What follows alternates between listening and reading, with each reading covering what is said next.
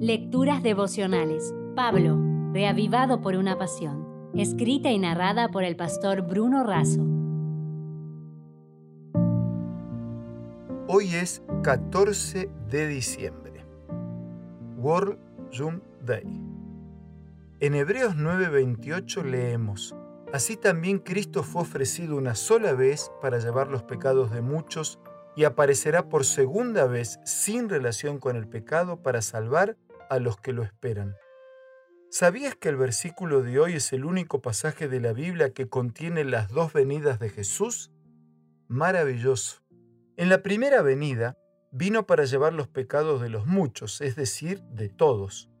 La Biblia dice que el Padre envió al Hijo, que éste se ofreció a sí mismo y que fue apresado, mal juzgado, crucificado y muerto por manos impías, y que aparecerá, se hará visible. En la segunda venida, aparecerá sin relación con el pecado para salvar a los que lo esperan. Por cierto, este es también el único texto en donde se usa el adjetivo segunda para referirse a la venida de Cristo en poder y gloria. El ofrecimiento voluntario de Cristo en el Calvario y su entrada en el cielo fueron actos únicos. Uno hizo posible lo otro. El sacrificio le permitió entrar en el cielo como mediador, no en virtud de sangre ajena sino propia, y ambos le permitirán volver para completar el rescate.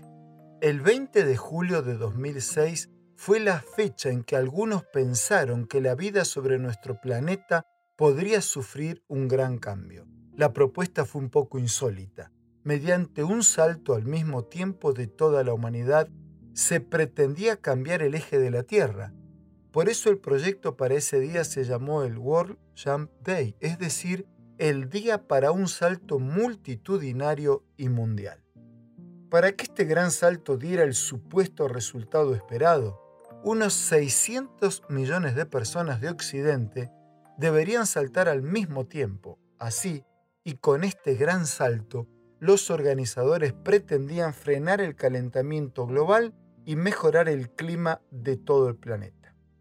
No fue este ni será ningún otro plan humano lo que resolverá definitivamente nuestros problemas. El gran salto de Jesús del cielo a la tierra hace posible nuestro gran salto de la tierra al cielo.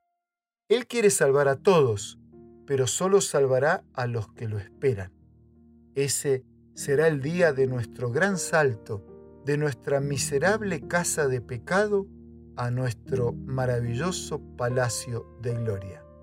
Entrenemos diaria y fielmente para el gran y definitivo salto. Si desea obtener más materiales como este, ingrese a editorialaces.com.